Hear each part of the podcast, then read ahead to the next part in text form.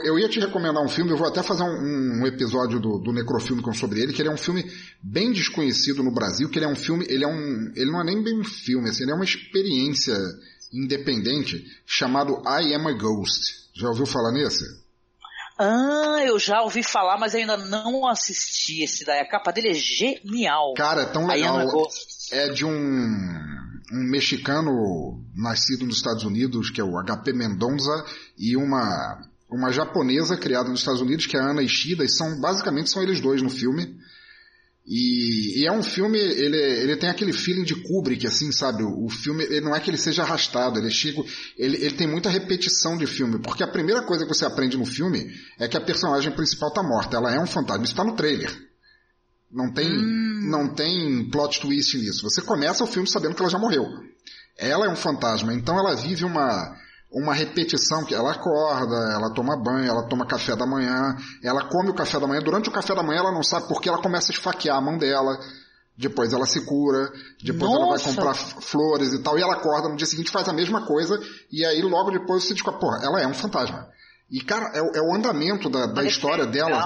Pô, assiste e depois me fala, que era muito legal. Que pena que eu não assisti antes de assistir o, o A Ghost Story, né? Porque, inclusive, ia relacionar, não tenha dúvida, né? É bem relacionado, muito relacionado. É.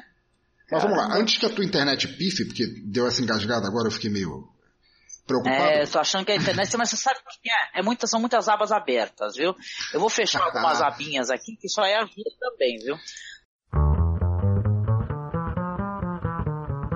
Uma hora você tá vendo alguém sendo atacado, você fala, pô, caramba, o pessoal que tava assistindo lá realmente foi atacado. Não, é no filme que eles estão vendo.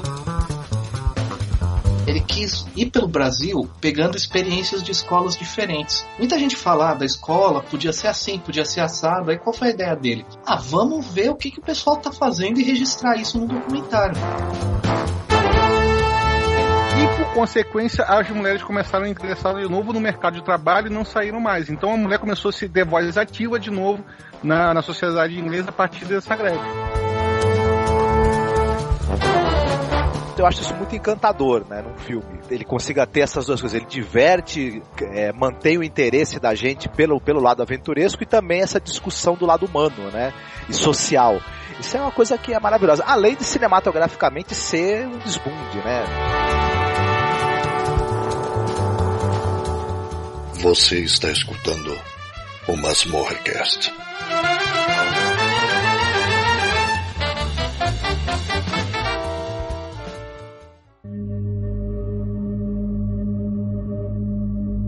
Olá, ouvinte! Estamos de volta aqui com o nosso mês do horror.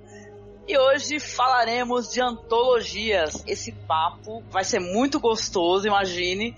Eu trouxe aqui alguém que eu interajo bastante na internet, mas primeira vez gravando conosco. Seja muito, muito bem-vindo, Pensador Louco. Tudo bem, querido? Boa noite, Angélica. Olha, tá sendo uma honra, assim, espectral poder finalmente gravar com você, cara, que é um podcast que eu acompanho e curto tanto há tanto tempo.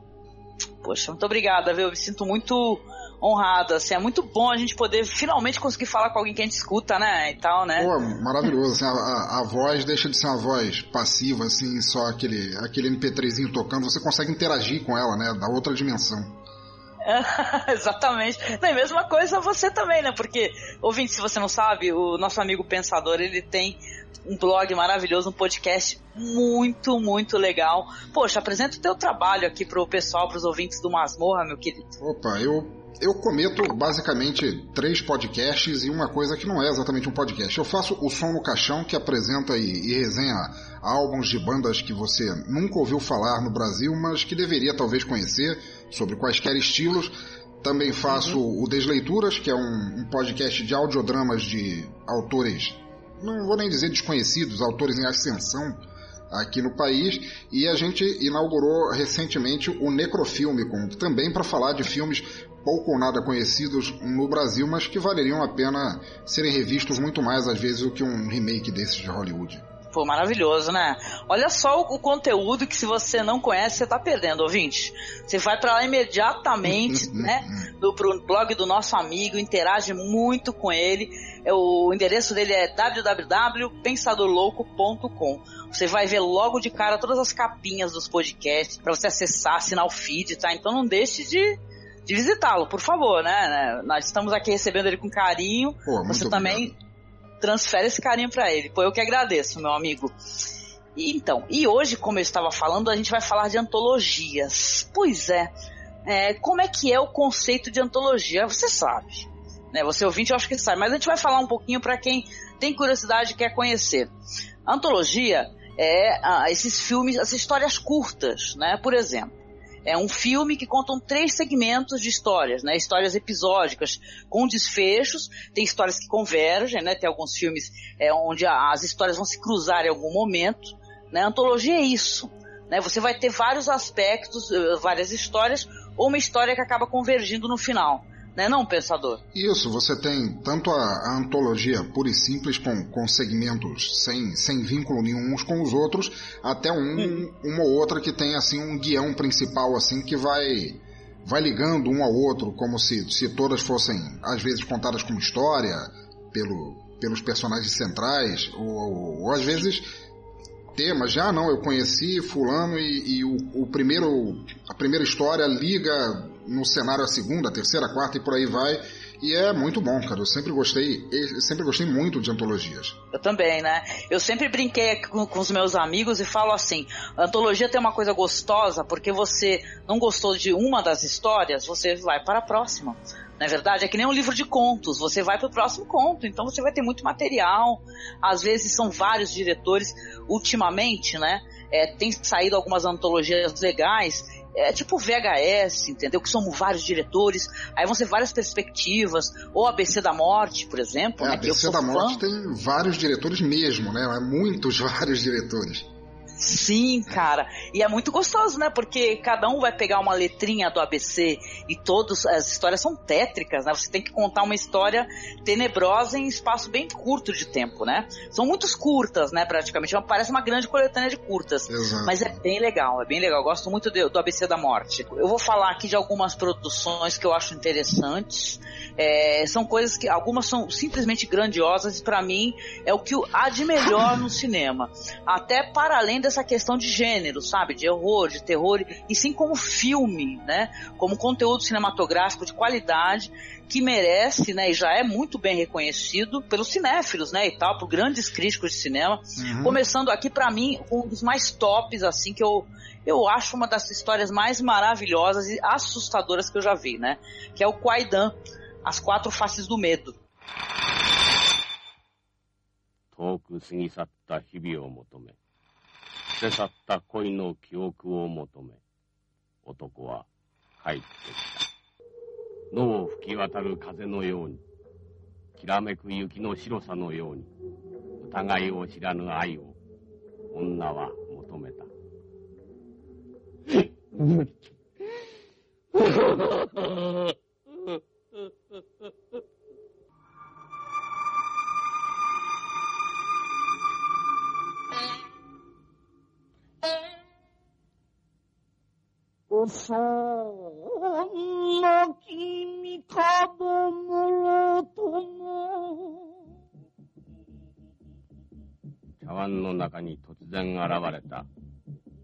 らぬ他人の微笑みは、ゆえ知らぬ不安に一人の武士を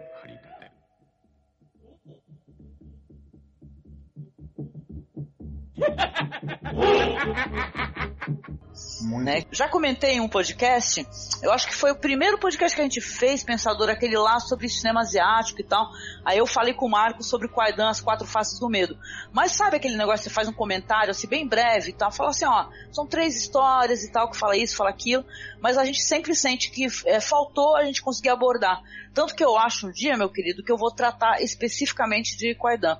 As Quatro Faces do Medo do Masaki Kobayashi, que é lindo, é, né, do- é de uma beleza, né, é, É genial. uma obra de arte, com certeza. A composição da cena que ele, fa que ele faz, assim, é o, o, o andamento de, de cada conto. é, você tá, tá assistindo, às vezes, parece que você tá assistindo pinturas em preto e branco, né?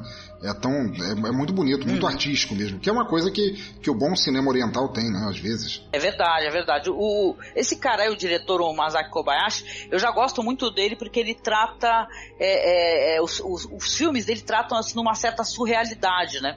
Eu lembro que quando assisti aquele filme dele de Goku, eu já falei, caramba, é, é uma coisa sensacional. Ele é praticamente o vovô, né? O pessoal chama ele do vovô desses filmes de terror, né, e tal, que hoje em dia se fala muito do, do The Groot, né, o Grito, É, né, eu- esses filmes assustadores, né, mas ele é vovô, né, ele É, começou lá ia- atrás. Eu ia até dizer que o, que o Kobayashi, ele possivelmente foi o, aquele que, que fincou o cabelo como objeto, como fetiche de horror no cinema japonês, porque to- E- tudo isso que você vê, o Ringu, o próprio Juon, que é o The Groot, né, que, que você falou, todos eles têm aquela visão do, do cabelo como fonte de, de, de horror. E eu tenho um amigo no Japão, ele é brasileiro, mas ele mora quase 30 anos no Japão, ele é permanente já lá, constituiu família e tal. E um dia eu estava conversando com ele sobre esse simbolismo do, do cabelo no, no, no horror, e ele fala, no horror japonês, ele fala que, que é isso mesmo, que o, o, não é a questão do cabelo em si, é que a mulher, principalmente, com o cabelo escorrido, caído, sabe, aquele cabelo lambido de vaca para baixo, assim, retinho, que ele esconde o rosto, e por esconder o rosto, esconde as intenções, esconde a malignidade que pode haver por trás daquele cabelo. E por isso ele é um símbolo tão apavorante no Japão, por assim dizer. Engraçado, né? Que eu, eu gosto muito do- dos filmes japoneses e tal, né? Os clássicos japoneses. E pra mim sempre foi muito assustador, não sei pra ti, né? Até porque é uma questão estética e eu sempre achei isso muito bizarro, né? Que elas pintam os dentes de preto, né? e É, elas ficam com não é? aquelas bocas vazias, sabe? Estranho isso, Era, né? era do Japão feudal, né? Era, era, era visto como um símbolo de beleza, da mesma forma que os pés eram todos encolhidinhos dentro daqueles tamancos até ficarem quase deformados. E elas Sim. andavam com aqueles passinhos assim, sabe? Muito perto uns dos outros, dava uma, uma agonia ver aquilo. E é, é, é assustador mesmo. Você, você acha que tem alguma coisa errada. né? É, elas tinham a mania de pintar os dentes de preto e de tirar as sobrancelhas também. Ou, ou- seja, como é que é interessante essa questão estética através dos tempos, né? Sim. A gente parar pra analisar o que, que é belo, dependendo da cultura, né, dependendo da região. E engraçado a questão dos pés que você comentou, os pés, elas realmente tinham pés é, deformados, né? Porque elas deformavam porque era uma, era uma como era um símbolo de beleza, pés muito pequenininhos, né? Isso. Elas tinham aqueles pés minúsculos, né? Que imagina como é que eles iam é, suportar um corpo, né? E tal. Isso é estranho, né? Cara, só comentando um pouquinho sobre o Kwaidan, né? Ele é um filme, ele é muito bonito. Se você for lá naquele podcast lá que a gente gravou, primeiro de Halloween, que a gente faz cinema asiático, a gente falou um pouco mais sobre isso. Mas o Kwaidan, como eu disse, são, né, é uma das histórias para tratar é, justamente de, essa questão dos cabelos, né? Os cabelos negros, né? Que é o nome do segmento. É o primeiro, é um- né? Exatamente, que é um samurai que ele resolve abandonar a esposa para poder procur- procurar riqueza na vida, né? Ele vai é, encontrar uma outra mulher e tal, de uma família nobre, fica alguns anos casados e tal. Belo dia bate assim aquela aquela aquele arrependimento e tal, aquela infelicidade, ele resolve voltar para casa, né? E aí, eu não sei se eu vou falar spoiler, porque eu acho que é tão legal quando a pessoa assiste o final dessa história assim, mas é tétrico. É bem tétrico, mas também É ser- tétrico. seria um spoiler o quê? Diz, diz quase 50 anos. É verdade. É um spoiler de um filme muito antigo, né? Mas eu lembro quando eu experienciei o filme pela primeira vez, eu falei, caraca, né? Eu imaginava pra, pra onde a história tava caminhando. Eu gosto muito, muito da, da estética do diretor, porque eu acho que ele trata as histórias com uma beleza e tal. É uma coisa, tem uma teatralidade muito grande, né? Eu acho que você concorda, Concordo. né, pensador?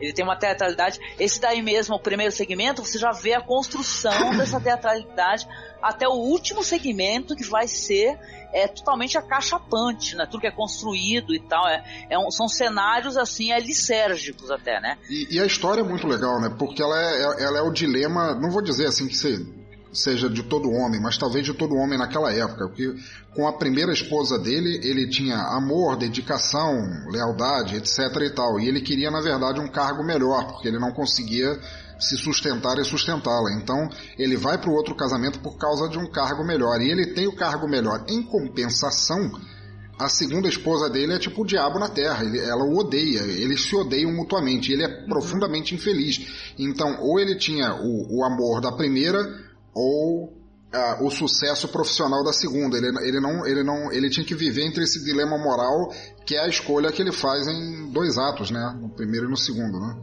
Exatamente, exatamente, né? Bom, os outros segmentos aqui, só, só comentando para você, né, minha gente, que assim, tem um segmento muito belo também, que é a Mulher das Neves, né? Que é, eu acho que ele meio que refaz até o, o conto do Hans Christian Andersen, né? O, Uhum. que também tem essa, essa temática, né? Como é muito antigo, a gente até en- entende que realmente tem uma inspiração nisso daí. Mas, mas quando você isso daí perpassa através do cinema japonês, do jeito como eles entendem a, a questão estética, assim, é muito bonito. Assim, ó. ele vai contar a história de um, um velho lenhador que tá ali com a- o aprendiz e eles são surpreendidos ali por uma tempestade de neve, né? Aí eles vão se esconder ali numa cabana de um pescador e tal. O jovem, né, que é o aprendiz, que tá com o lenhador, ele acaba é, dormindo e tal, e vai ser despertado depois quando ele vê que entra uma mulher né, na cabana, uma mulher branca, uma mulher alta, com longos cabelos, né? Ela Era uma espécie de personificação da morte, né? Ela foi ali para levar a alma do velho, na é verdade, ela é o ge- gelo, frio, né? Isso. E aí, só que quando ela vê esse belo homem jovem e tal, assustado, ela resolve poupar ele, né? Mas ela fala assim, olha, você, você vai ser poupado, porém tem uma condição aqui. Você não pode contar pra ninguém o que aconteceu nessa noite, né? Então, cara, a daí que vai ter o negócio, porque essa mulher, claro, o homem ele vai seguir a vida dele, um belo dia aparece uma mulher com a mesma aparência que ela, né, e tal, ela entra na vida dele, ele se apaixona, vai casar, vai ter filhos, só que, né, é que nem aquela piada lá do, do cara que vai pra uma ilha, aquela piada antiga, né, que foi com a, sei lá, com a, com a Mary Streep, a Meryl- e o é. Meryl Streep não é Meryl Streep, é uma outra atriz, mas tinha aquela piada, né, do cara que, que veste ela pra poder contar, de isso, homem, né? isso mesmo. pra poder contar que tava com ela. Então ele não se aguenta, né? Ele vai acabar falando, né? E o que advém daí também é muito bonito, é muito interessante. O, esse segmento, principalmente, tem uma coisa legal, né? Porque o, o cineasta ele vai fazer uso de cenários que são pintados à mão, Isso. sabe? Então você fica é, boquiaberto. É, lindo, realmente é, cara. é uma beleza estética assim que, que é por isso que eu digo assim que Quaidan pra mim é um dos maiores filmes assim que eu já vi assim na questão estética assim do- da arte pela arte né até a, a questão da arte é, da teatralidade né dentro do cinema é muito bonito Era uma coisa que o, que o Kurosawa usava bastante também, né? Aqueles sonhos dele, que também Sim. tem esse ambiente, às vezes, opressor, de. Que nem aquele, aquele sonho do soldado que ele entra no, no túnel e quando sai tem todos os mortos do, do batalhão dele Uhum. seguindo ele ainda e tudo mais, toda aquela beleza estética, assim, tétrica, é bem, bem legal, excelente. é nossa é lindo o Jigoku nossa esse daí cara esse daí tu chegou a assistir o Jigoku Hell Não, mas tô anotando Oh. agora. Tá entrando na minha Nossa. lista agora. Meu, a, a cena de inferno, pelo amor de Deus, tu fala assim, eu já printei ela e já usei ela como descanso de, de tela aqui de, de desktop mil vezes, assim, que ela é linda. Esse cara é, é- é o cara, assim, aliás, ele tem até uns segmentos legais assim, que fala de humanidades, né? Uhum. E tal, que eu tenho muita vontade de fazer podcast, mas é, é tanta coisa pra eu fazer que eu acabo não, não fazendo. né? Mas é lindo, esse cara, esse cara é foda. Falando um pouquinho então sobre, sobre pra quem não assistiu ter a curiosidade, pra quem assistiu vir aqui comentar com a gente também o que achou, é sensacional, que vai contar a história do Oishi, né? Que inclusive o segmento é o Oishi, o sem orelhas. O, o Oishi, né? Ele é um grande é, tocador, né? Daquele Isso. instrumento, é, como o nome mesmo é... Mas esse daí, o Oishi, ele é um tocador de instrumento ali convencional, ali do teatro kabuki, que a gente não tá lembrando o nome. Que a gente deu um branco na nossa cabeça. Isso. Mas a questão é que o cara, ele é total e completamente foda, né? Ele faz a, a cantoria, né? Olha, não sei se vocês assistiram, ouvintes, e você... Esse negócio do, do teatro kabuki, do, do teatro no, ele é muito bonito, que ele é totalmente lindo. cantado. Isso. É, a- as narrações é, é- é estranho a, a primeira audição você pode estranhar mas eles são histórias lindas elas são interpretadas é, ela, a voz dos cantores são incríveis né e o, o Yoichi é um cara tão foda que ele atrai quem fantasma entendeu porque ele conta todas essas histórias de guerras de guerras entre clãs e tal as pessoas que morreram uma, uma famosa batalha naval que ela ocorreu, sabe, entre dois clãs que levou as duas famílias à morte, né? E um desses fantasmas aí, de um desses clãs, vai atrás dele e fala, ele não sabe que é um fantasma, né? Sim, sim. Aí vai atrás dele e fala assim, olha, né, porque o, o, o Oishi tem isso, né, gente? O Oishi é um cara que ele é cego, né? Então ele, o fantasma chega lá e fala: Poxa, você toca pra caraca, canta doidado, traz a tua banda. Não, brincadeira, né? Ele fala, ele fala assim: Ó, pô, vai lá tocar pra minha galera, né? E tal, né? Ele fala assim. Aí o Ishi, super de boa vontade, ele mora com monges e tal, ele é um monge também, né? E tal, ele vai lá tocar tudo bem, ele volta para casa. Só que o fantasma, obviamente, vai retornar atrás dele, vai fazer com que ele, né, é, toque novamente e tal. Que ele relata um desses encontros para um dos monges, né? Uhum. E aí é, é revelado a ele fala assim: olha, meu querido, você está sendo. Na verdade, né, ele é, segue ele, inclusive, né? Acho que ele nem conta, ele é seguido, né? Porque é um cara cego. Ou seja, as pessoas têm a preocupação com ele. Aí fala, pô, você tava tocando no cemitério, né? E tal, pra, para várias lápides, né? E tal. Da- Que ele sente uma irrealidade na, na, na audiência, por assim dizer, sabe? Exatamente, ele sente essa, essa vibração, né? Olha, eu não vou mais tocar, gente, porque é bizarro, né? E tal, minha audiência, ela é meio silenciosa, né? E tal, tá meio vai morta. Me, não vai me dar view no YouTube, né? Tá todo mundo morto. Ai, então, mas a questão é que o Ish fala, não vai. Aí o fantasma fala, tu não vai? E tal. Ah, Só que o monge, o monge chega pra ele e fala assim, olha, você vai ser protegido, né? Aliás, é uma das cenas, acho que se eu me engano, é a capa do DVD, né? O pensador que ela é isso mesmo. sensacional essa cena É aí. muito bom. Ele é coberto totalmente por orações. Totalmente seu corpo, né? Ele, Ele é, é coberto. tatuado, é. Só que, tchananã, não se cobre as orelhas do Ish, né? E aí que o Ish, o vai virar, né, o, o- esse personagem sem orelhas, né? Porque o, o título dá o spoiler, né, da história, né, o pensador. Tu gosta desse segmento? Pra mim, de, de todos eu gosto, mas, mas o meu favorito é esse daí do O Ish, viu? Eu, eu gosto bastante. Eu, eu talvez, eu, eu, claro, eu gosto, do, eu gosto dos quatro. Eu sou apaixonado por esse filme. Talvez eu, eu tenha mais identificação com o primeiro porque foi o que me impactou quando eu vi o, o filme a primeira vez. E claro, ele é a, a cara, né? A capa. É o primeiro que você assiste. Não dá Uhum. pra você pular. Você vai e começa pelo, pelo início. Foi o que mais me impactou. Assim, mas todos eles são sensacionais. Todos eles são sensacionais. É muito legal, né? É, sabe o que é legal? Eu- o pessoal até você fez uma referência muito boa do Kurosawa, né? E as pessoas têm uma tendência a ficar é, relacionando um cineasta com outro e tal, né? Falando quem é melhor e tal. Tem, tem gente que fala, é, por exemplo, assim, que gosta mais desses, desse segmento, assim, ele é, dele do que do, do Kagemusha, né? E quando tu fala de Kagemusha, o pessoal fala, não, é maravilhoso e tal. Mas é o jeito como esse cara, esse diretor, ele tratou essa história é, é em termos estéticos, sabe? Você fica realmente falando, nossa, né? O, o, o que que há, né? Com o senhor, né, meu querido? A sua droga que o senhor tomou é muito boa e a gente caretado. Compartilha esse cogumelo aí, não, porque pois é, cara, muito bom. E o último segmento, só mencionando, viu? Eu não vou narrar todas as histórias das trilogias, não, mas essa daí eu acho que ela merece narração. É, é o último segmento, que é o Numa Taça de Chá. Ele vai falar então sobre um, um homem, né? Um, um cara que ele fica vendo a- uma figura humana, né, um, um fantasma, né, na sua taça de chá, né. Isso daí parece uma coisa assim boba pra gente, mas como o chá e essa própria cerimônia do chá, o ato de tomar o chá, tem muita relevância dentro da cultura deles, nada mais comum do que o horror, né, e tal, o bizarro, o fantástico aparecer numa numa, numa, numa simples questão dessa, né, que é tomar o chá, né. a, a- a estranheza do- de, de você ver o reflexo de alguém que não deveria estar ali tem muito esse é, essa, esse mito, é, esse, esse folclore do fantasma, você não poder, às vezes, do, do espectro, o fantasma, o espírito, o que for, você não conseguir vê-lo vê-lo ao olho nu, mas você conseguir vê-lo em reflexo. Que tem, e isso é, é, é meio que mundial. É, nesse, nesse caso foi numa, numa, numa xícara de chá, mas poderia ser num espelho, como já foi abordado em outras obras, ou Sim, hoje em sim. dia de gente que tira foto, né? E, ó, fui tirar uma selfie, apareceu um. É muito bom, eu gostei, gostei muito, muito desse. Eu gostei também. O segmento é muito interessante, né? Porque essa história ela vai, claro, se afunilar, né? O cara ele vai começar a ver esse fantasma e tal, vai começar a ter outras visualizações também. A família fica desesperada, assim, assim. é Porque quando tu vê um deslumbre tipo do Oish ou, ou mesmo da da Mulher das Neves, né? Você Isso. fala, nossa, né?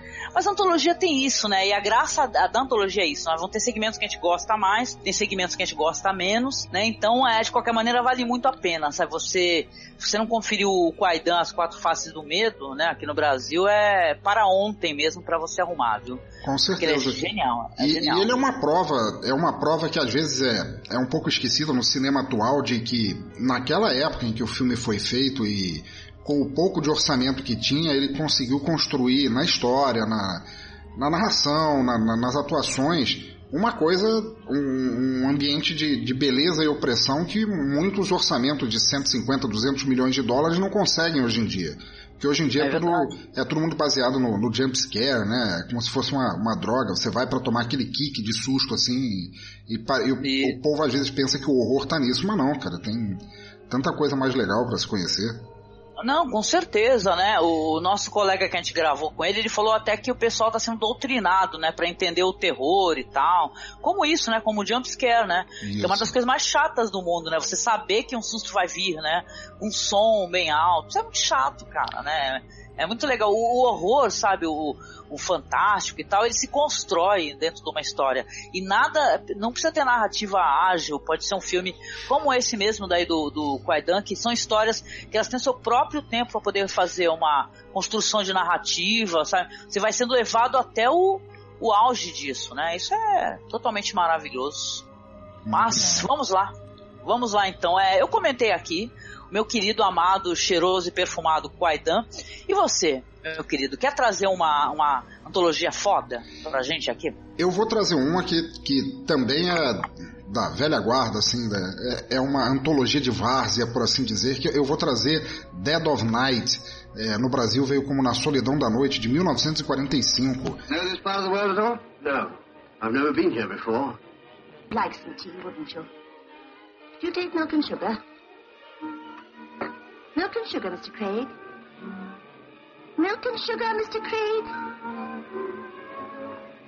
I can only tell you that when I came into this room, I recognized you all instantly. Having seen all our photographs in the newspapers, I take it, Dr. Van Slotten.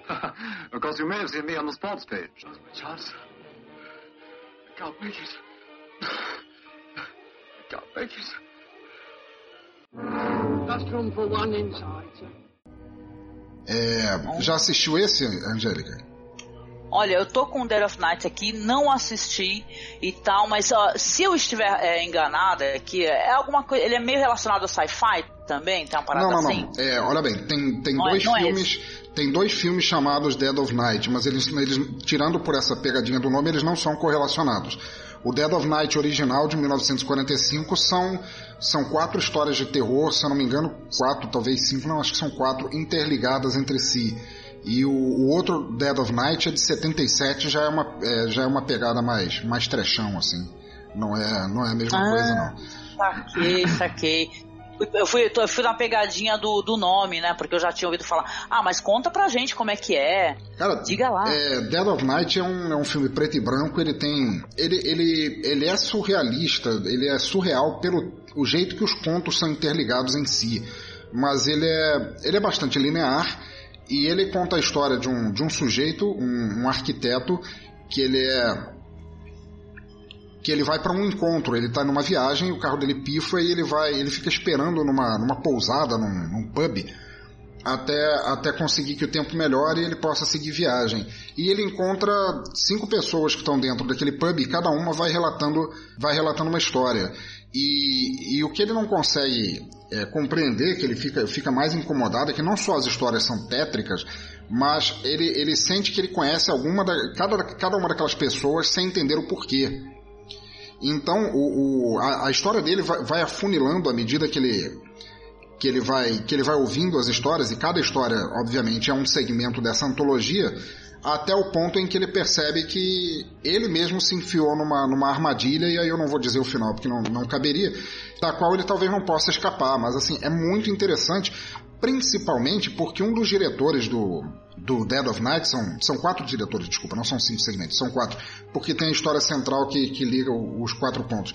Era um brasileiro que já, já faleceu, Alberto Cavalcante, Caramba! Ah. É, foi um brasileiro radicado no, no, no, nos Estados Unidos e ele faz uma história sobre um boneco de ventríloco maligno que acaba dominando o, o seu dono, seu ventríloco, por assim dizer, em troca de, de fama e sucesso. Agora, não só esse é o melhor do, do, dos contos do, da antologia, mas também esse boneco especificamente, quando e se você assistir, você vai ver que ele serviu de inspiração para uma penca de outros filmes, tipo aquele Magic do, do Anthony Hopkins, que é outro filme maravilhoso. Ele serviu para inspiração, ele é a cópia escarrada e cuspida daquele bonequinho do Goosebumps, o Slap, que minhas filhas adoram assistir aquele Ah. do Jack Black, Aham. né?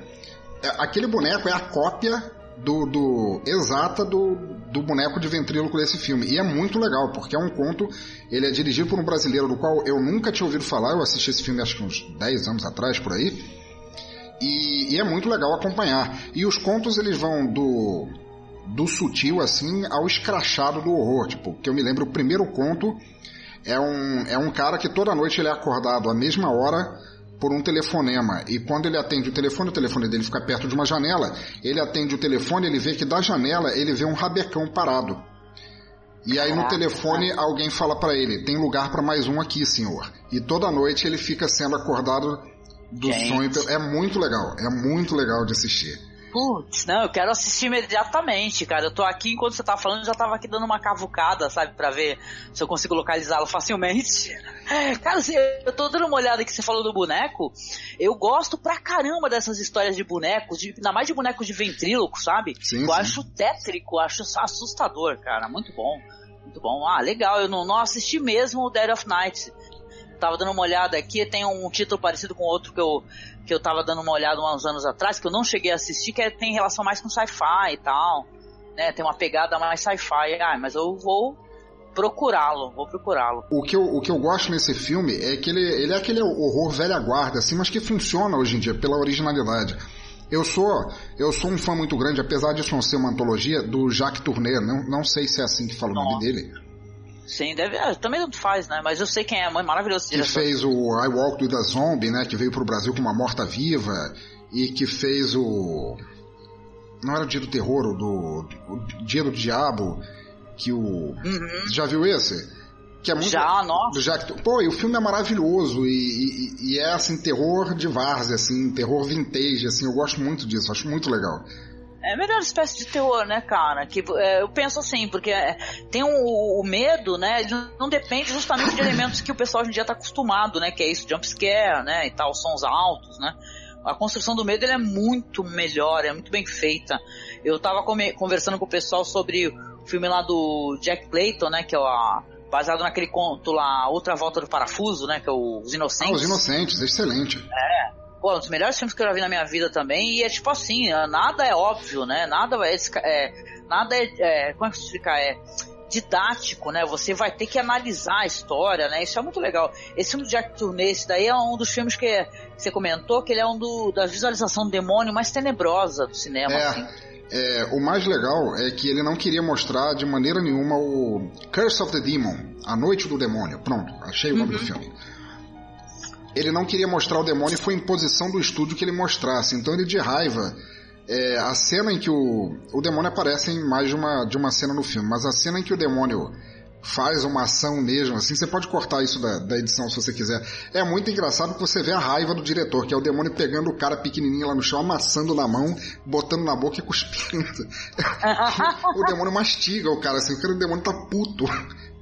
É muito legal, cara. É tipo assim, é, é, é como se fosse diretor, né? Muito puto com posições de estúdio, né? Isso, Saco, isso né? mesmo. Isso aí. Foi engraçado que ele pode não ter gostado, mas, cara, ficou uma coisa incrível, né? E Ficou tal, assim, né? maravilhoso. Muito legal. Quando eu vi a primeira vez, eu até lembro que eu fiquei na rede falando, gente, pelo amor de Deus, assistam isso que é maravilhoso, é maravilhoso. Totalmente. E aqui só recomendando mais uma trilogia, né, gente? Eu tô com uma lista de 50. Nossa. Mas a gente pode até mencioná-las no final aqui pra vocês, nem que seja pra vocês confiarem, né? Ah, tipo assim, vai na vibe, porque tem muita coisa boa, muita coisa divertida, inclusive, com muito humor negro. Mas eu vou falar daqui uma, uma das trilogias que com certeza tu conhece, Pensador, que Opa. é uma das trilogias mais fodas do cinema, que é a trilogia do Mario Bava, né? Oh yeah, não precisa nem falar Meu o título, Deus. eu já sei qual é. Pode falar. Black Sabbath. believe in ghosts? This is the night when fear and horror walk hand in hand. This is Black Sabbath.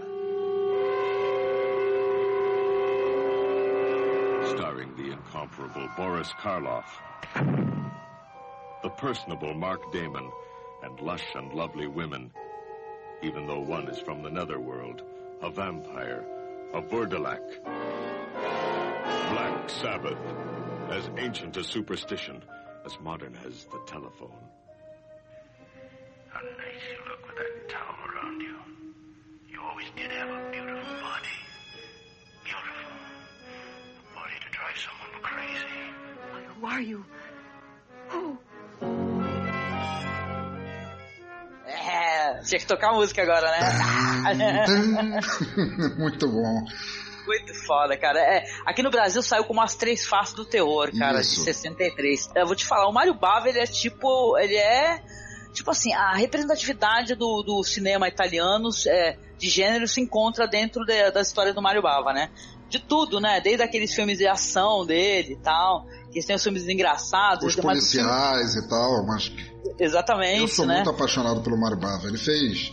Ele fez coisas que influenciam até hoje o. Como é que era o nome daquele filme do, do Del Toro lá da. da- com o Loki, do, com o Tom Hid- Hiddleston? Como é que é o nome dele, da, da mansão assombrada?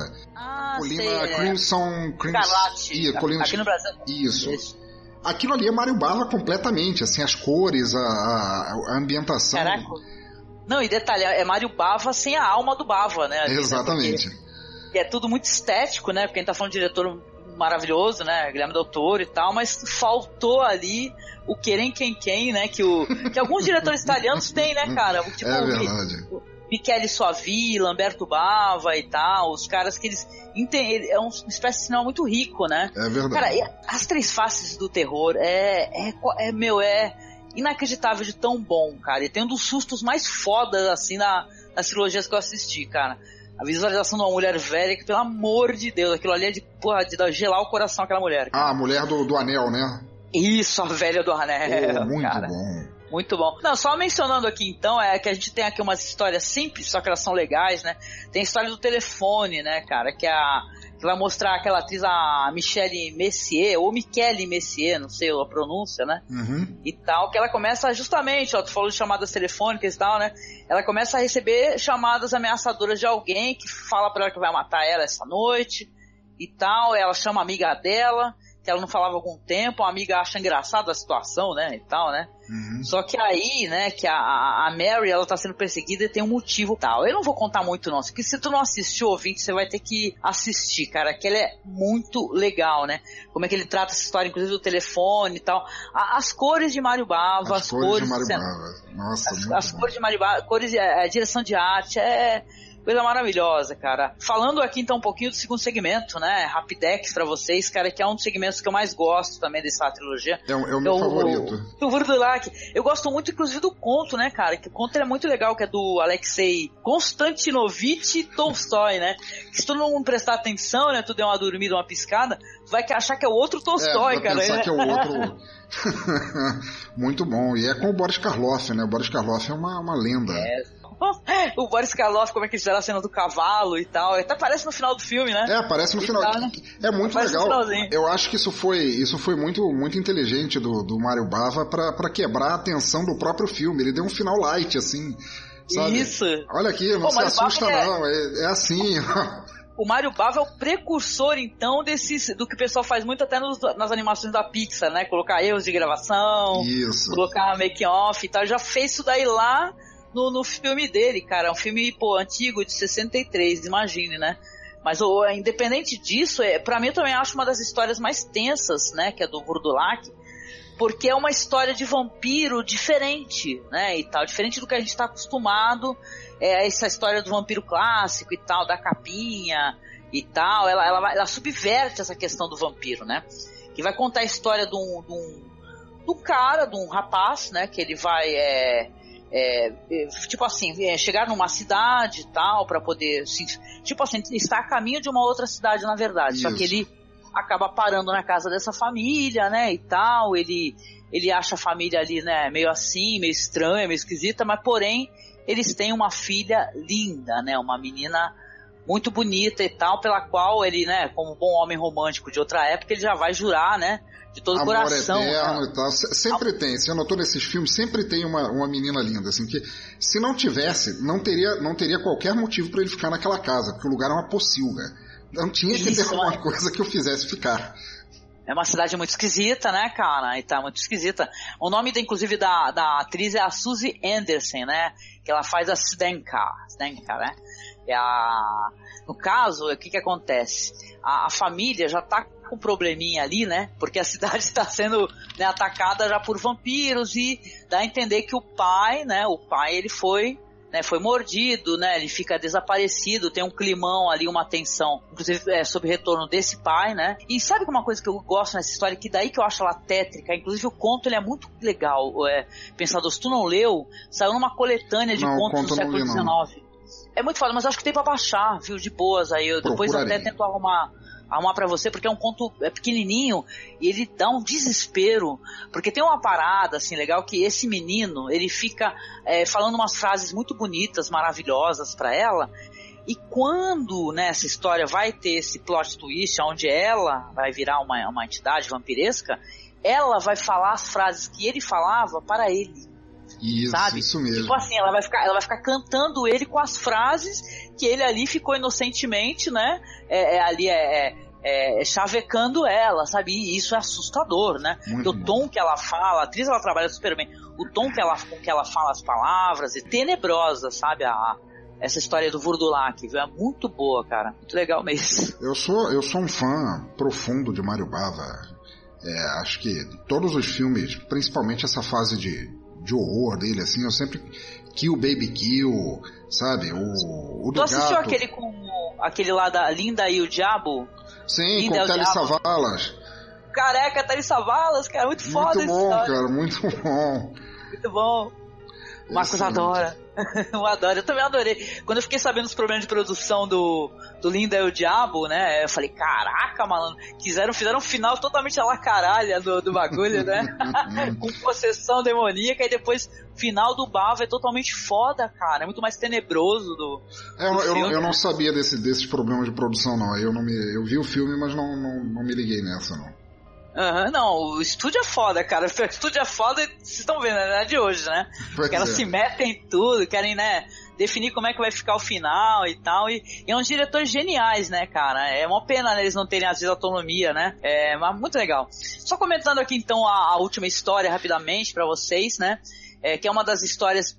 Aliás, eu vou te falar, sinceramente, pra mim, os, os três segmentos aí do, do filme do Bava são os três que eu gosto pra caramba, né? É, os três Ah. são perfeitos. Eu, eu diria até que o terceiro é o mais assustador pra mim, mas Uhum. o que me impactou mais pela pela composição assim que ele fez, pelos cenários, ainda foi o segundo do, do, do Boris Karloff, porque eu sou eu sou uma tiete Primeiro- do Karloff.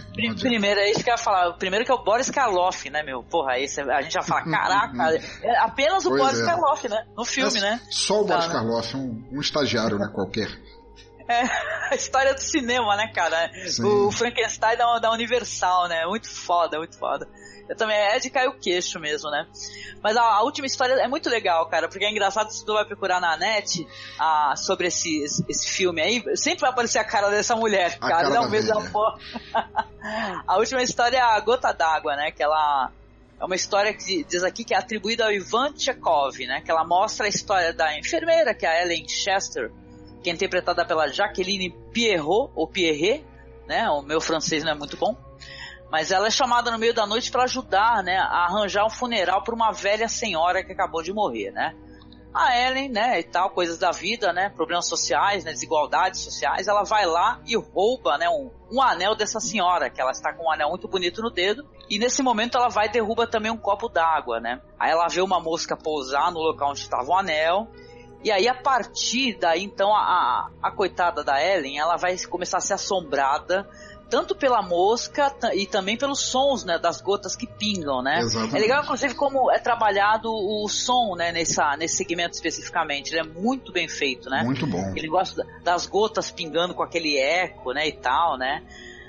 Aí, quando ela chega em casa, ela começa a ver o corpo dessa senhora, né? Perseguindo ela, né? E ela acaba pirando até que ela vai, né? Ela vai acabar é, levando a si própria a, a morte, né? Isso. É muito legal, mas cara, é, é, uma história a gente conta assim, a gente contando, né? É só você assistindo mesmo, porque ela, ela então já tem inclusive as cores maravilhosas que o Bava usa, né? Esses elementos de cena e o jeito como ele coloca as luzes, né? Porque o, a gente fala muito de Dario Argento, né, pensador, que é a, é a maneira como ele fez em Suspira, a questão de luz e tal, Isso. e cores. Mas a inspiração do Dario Argento é totalmente Mário Bava, né? O Mário Bava que usava essas cores fortes, né? O, eu acho até que o, o, o, grande mérito do, do Argento nisso foi pegar as cores do Mário Bava e jogar mais saturação em cima, né? Transbordar mais as cores, assim. Mas o Bava ele já, já fazia isso. É verdade, né? E é um filmaço, assim, para quem puder ver, principalmente o último. Quem puder ver sem procurar, sem pesquisar no Google o nome do filme, senão vai estar. Porque a cara da velha já é um conto em si. Você se perde abominando a cara daquela velha. É muito, é, é muito assustador. Tu vai sonhar com a cara dessa velha, cara, porque realmente é foda. é muito, muito legal, cara, muito legal. Essa, essa, minha, essa minha nova recomendação, eu vou te dizer que eu fiquei meio eu fiquei meio na corda bamba entre uma e outra, porque são filmes tão legais, assim, que alguns eu meio que cresci com eles. Então, eu pensei em falar do Dois Olhos Diabólicos, do, do Dario Argento com o Jorge Romero, mas eu já tinha falado, a gente já tinha acabado de falar no Black Sabbath, que também é italiano e tal. Aí eu quis falar do Olhos de Gato, que é uma é uma ah, antologia baseada no Stephen King e tal. Mas daí uhum. eu, eu, eu preferi. Eu, para ficar assim, porque eu só falei de filme mais velho, eu queria falar de um filme mais recente que é o Três Extremos. Já assistiu Três Extremos?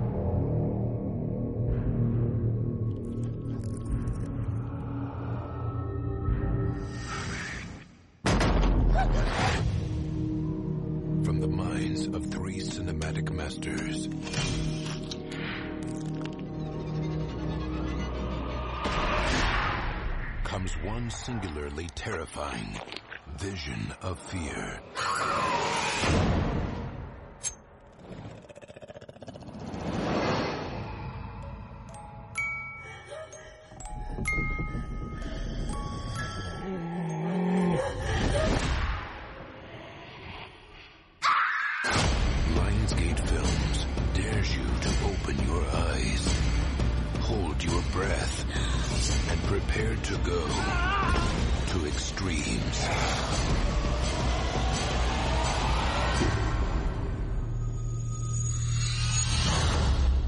Three extremes.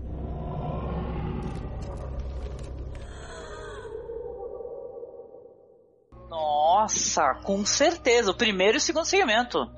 Muito, muito bom. bom, sabe, muito sabe bom. que são dois, né? E tal, né? Tem um... Sei, mas eu não vi o segundo ainda. Eu sei que ele existe, mas não, não fui lá ainda. Tem um de 2002 e tem um outro, né? Que é do. Tem, tem um que tem o Free Chan e o Takashi Miki dirigindo, que é o Três Sistemas de 2004, e tem um de 2002, que é com o Peter Rosun Chan e o Kim Jae-un. E esse é lindo, cara. Ah, eu acho que eu vi o dois, então não o primeiro, porque eu vi o do o que tem o Takashi Miike e o Shan-wook Park, é o Park Chan-wook, eu nunca sei qual é a ordem certa. Chama dos dois jeitos. o Wook, pronto. São três histórias, né? Elas são, é, são independentes entre si, cada uma dirigida por um, por um diretor, e se eu não me engano, é um, é um segmento chinês, um coreano e um japonês, não é? O Takashi Miike faz o japonês, o Shan Wuki Park faz o coreano, e tem outro cara que eu não vou lembrar o nome agora que faz o chinês. E é muito legal, mas é já é naquela pegada visceral do cinema oriental, né? É muito interessante, nossa, eu, eu lembro que esse daí, esse, esse segmento aí, aliás tem uma coisa curiosa, né, é, tu, tu tá falando, é claro, desse daí que tem o, o, o Fruit Chan, né, que tem aquele da mulher que come os, os, os bolinhos, é esse daí isso, que isso, tu, isso, tá Fruit Chan, é ele mesmo, esse é o chinês, é o chinês da, do trio. Que, ele, que ela, isso, a mulher faz muffins de. Não, não são muffins, são wontons, alguma coisa, com fetos pra. Tipo, a mulher ficar mais jovem. Pra rejuvenescer, ela... é. Ela, ela se alimenta de vidas, cara. É bizarro esse. E depois teve um, um longa, né? O Frutian fez um longa de, dessa história aí da mulher. Ele amplificou ah, o negócio, né? Nossa, deve, deve ser muito. É... Porque aquilo dá um nervoso de assistir. Dá, porque os caras dão super zoom no negócio dela picando a carne, né? Com aquele, aquela, aquela faca, né? Pá, tá alegrona, né? Falando no telefone e tal. Caraca, sinistro. Mas é, tem muito aquela pegada, aquela pegada de contestação da, da, da hipocrisia do, do, do, consumidor, né? Do, do consumidor de estética, do consumidor de alimento, do consumidor de cultura, porque ele está mostrando. Claro, a gente não sabe, ninguém é tão inocente de imaginar que talvez não aconteça. Afinal de contas, tinha gente que fazia empadinha com, com carne humana aqui no Brasil, pastel, sei lá. Pô, não é? Com cachorro da rua, pô, teve um, vários pasteleiros aí que já foi pego nessa daí. E o famoso filé miau também, que não.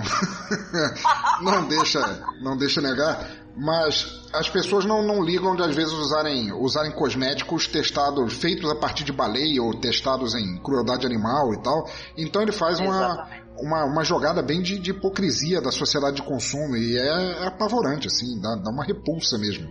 É muito bom. É verdade. Eu lembro que eu fiz uma leitura dessa história aí, né? E tal, que a gente falou no podcast também, né? É, até que recentemente, se não me engano que a, a, a gente. A, eu fiz uma leitura que essa questão da estética meio que obrigatória, porque a, a mulher é tipo assim, uma, uma, uma ex-atriz, só que a mulher é uma beldade, né? Você olha Exatamente. pra ela e fala, puta, que mulher linda do caraco, né? Na onde que aquela mulher é feia ou tá ficando velha na cabeça de quem, quando e onde, né? E tá, eu falei, caraca, olha só, né? É, até porque é cultural, né? Esse povo ele tem um negócio, qualquer imperfeição na pele, qualquer coisa, você já não é perfeito, você Isso. já não é bonita, né? E tá uma questão até de aceitação. E ela, o que ela começa a fazer, né? Até porque tem esse background do fato dela também não, não ter filho, né? E tal, ela tá num relacionamento problemático. Eu achei muito foda isso daí, sabe? Fiz uma leitura até feminista, né, na época sim, do podcast. Sim. É, do, do, da pressão que a mulher que a, que a mulher sofre no, no campo é, emocional, no campo de relacionamento, no campo profissional, por estar atada a essa imagem de tem que ser jovem, tem que ser perfeita, tem que ser isso, aquilo. É muito legal. É legal, eu gostei, gostei bastante, cara. É, e é foda, é super luxuoso, né? Você pegar segmento com diretores é, fodões, né? De de terror, né? Tu fala, caralho, mas como assim tá o, tá o Parque Chan-wook ou Chan-wook Park, né? Tanto faz, num, num, segmento, né? Numa antologia, né? Eu falei, gente, vocês tão loucos, vocês não viram isso, né? Eu falei, caraca, vai pra ontem, né, meu? Pois Porra. é, muito bom. E aí o, o Chan-wook Park, ele faz o, o segmento do do, do, do, do, cara que faz a família do cara do outro de refém, né? Que é muito legal também. Uhum. Sim, isso que é tenebroso, né? O negócio do, do, do piano, né? E isso, tal, né? Exatamente. Que eu a, acho que isso a, foi a... até aproveitado depois no. Como é que é o nome daquela série? No Black Mirror, né? Porque o cara transmite uhum. ali, eu acho que foi, foi inspiração pro, pro Black Mirror completamente. É muito bom. Sim, não, com certeza. Eu lembro daquele chão, né, cara? Porque o, a gente fala de chão Oak Park, a gente fala também de estética, né? Que é o cara é um esteta do caramba, né? Com na, certeza. Nas produções. E o, aquele chão todo quadriculado, né? O jeito que tá os elementos ali da cena, piano e tal, aquilo é, é uma sala grande e é, e é opressora, né, ao mesmo tempo, sim, né? Sim, sim, tem toda é, a razão. É, é, é, lindo, é muito, muito lindo, legal. Lindo. Muito, muito bonito, viu? É, é, vale muito a pena, pô. Se você não assistiu, eu vou deixar inclusive linkado para as pessoas poderem, sabe, acessar, porque, cara, vale a pena, não é possível, né? Quem não assistiu, corre porque tem que assistir. É muito foda. E tu gostou de todos os segmentos dessas histórias aí? Tu, todos tu gostou? Porque o outro tem um outro também desse da mulher, né? Isso. Tem esse do Parque Chan-wook. Tem mais um também que agora eu não tô recordando. É, pois é, por incrível que pareça, eu também não tô lembrando desse teu... Faz o quê? Acho que uns 5 anos que eu vi esse filme, eu não tô lembrando do terceiro segmento. Eu acho que isso, ah, meio, eu... acho que isso meio que responde a tua pergunta, né? Não, não, mas eu já dei uma olhada. Aqui, ó, o terceiro segmento tá falando aqui que é de uma... É o Box, que é justamente do Takashi Miike, né, cara? Que é, é, tipo uma mulher jovem de fala macia, tem um pesadelo recorrente muito ah, bizarro. Lembrei. Isso, isso mesmo. Sobre ser enterrada viva em uma caixa na neve, né? Exatamente. Que ela tá procurando a irmã dela. Olha lá, cara. E é Takashi que vai vir bizarrice por aí, certeza, né? E, e é o mais surreal do, dos três contos, né? De longe o mais, mais surreal. É, com certeza. Né? Pô, muito legal tu lembrar disso daí, viu? Eu pensei em falar assim, comentar também na de passagem, né, sobre os três extremos, né? Só que eu falei, putz, né? Vai é, que. É porque é muito marcante, tempo. né? Ele, ele, é muito marcante de ver. Ele, é, é um que você não esquece tão cedo. Com certeza. Muito Nossa. Bom. Não, e vale a pena até mencionar o outro também, né? O outro é de 2002, que é desses diretores aí, que por incrível que pareça, né? Eu gosto muito da, da construção do horror nesse daí que são. Eu lembro que tem uma história nesse daí de 2002 que eu mencionei no podcast também. Eu falei, cara, é uma história linda, porque tá tipo assim, um, tem uma. O, fio condutor praticamente, praticamente é uma criança que ela é deixada sozinha pelo pai, né? Que, sei lá, tá separado, tá viúvo, e ela tem que ficar sozinha num prédio que é tipo um prédio assustador, sabe? Um prédio é, tristaço, assim, que tem uns apartamentos que dá medo só de tu olhar, né? Nossa. A porta do, do apartamento. Aí tem um dos caras do prédio, né? Tipo assim, o moleque some. Belo dia o cara volta do trampo, o moleque sumiu. Vou até, deixa eu passar pra ti aqui o, o linkzinho dele, ó. que aí tu pelo menos pode, de- pode depois acessar, né? Que desconfiam de um cara, que ele é um cara super isolado e tal, esquisitão, que ele passa o filme todo assim, é, com sacos gigantes de erva, jogando lixo fora e tal. Ele é um cara meio caladão na dele, né? É, não é muito. Ele não interage muito, até porque não é tipo Vila do Chaves, o pessoal é meio isoladão, né? E tal. Mas es- estranham logo esse cara, né? Porque é um cara que parece que tá sozinho e tal, né? Parece um predador ali. Mas o cara, ele tipo, ele cuida da mulher dele, cara. Ele é muito foda, não vou nem te contar o final. Ele é muito foda, ele cuida da mulher, cara, que o tempo Nossa. todo a mulher tá tipo paralisada. Caramba. Sabe, a mulher tá a mulher tá paralisada, e ele dá uns banhos de ervas nela, conversa com ela e tal. Um belo dia o cara, o pai procurando o filho, ele entra, é, isso eu vou- isso é spoiler. Tu tem problema com spoiler? Não, nenhum, manda ver. Tem certeza? Porque eu vou te falar. Absoluta. Assim, aí o pai, desconfiando desse cara, um belo dia ele vai e entra na, na, na casa desse cara aí sozinho que tá com a mulher que tá paralisada, que já mostrou as cenas pra gente, ele dando banho nela e tal. Ela tá tipo como se ela estivesse em coma, sabe? Uhum. E aí ele entra e saca que a mulher tá morta. Nossa. Só que a mulher tá morta, mas ela não tá morta e apodrecida, ela não tá morta. É, sabe, o corpo dela tá com elasticidade normal e tal. Ele cuidou É tão bem dela assim que, que, ela, que ela manteve a. Não, não, tem, tem um puta de um plot twist no final Pô, dessa história. legal. Olha, do caralho. É de chorar ainda por cima o negócio, sabe? Aí eu falei, nossa, cara, é, é tipo assim, ele, ele flerta com, com o terror, né? E, e ele é muito mais, talvez, drama, né?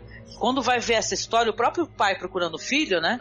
E tal, quando ele vê essa história, ele, ele também fica comovido, né? Mas o cara, quando ele percebe que ele, porra, tu viu eu, eu cuidando da minha esposa morta, ele vai e prende o pai lá, né? Ou seja, além do menino estar sumido, o pai, coitado, fica preso no apartamento lá do, do outro, cuidando da mulher, né? Nossa. É lindo, gente. Esse Três Extremos aí, é, que saiu antes, ele é menos conhecido, mas ele é muito bonito também.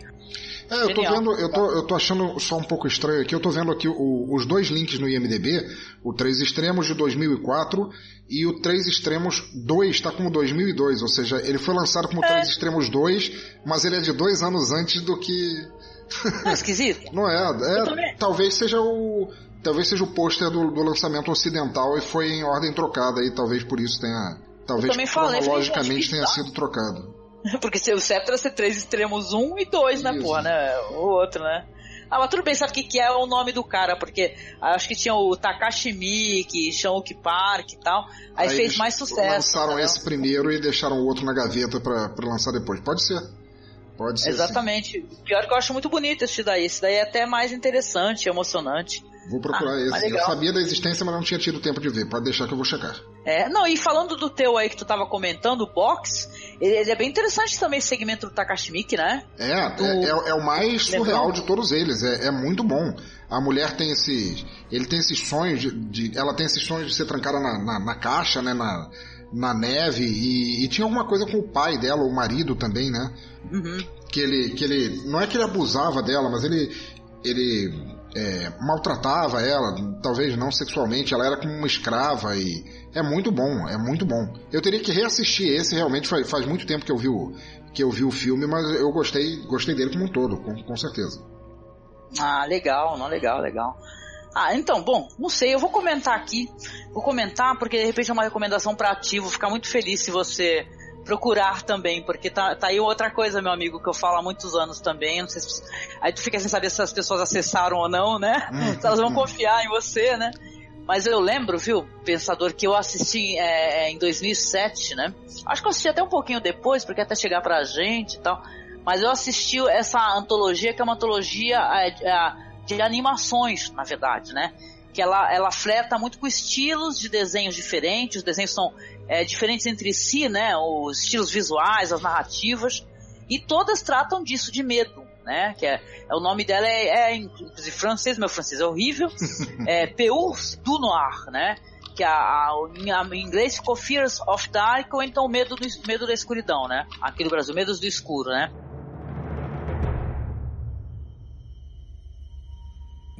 afraid.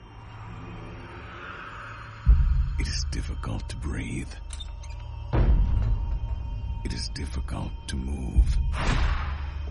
It is difficult to speak. But it is easy to panic.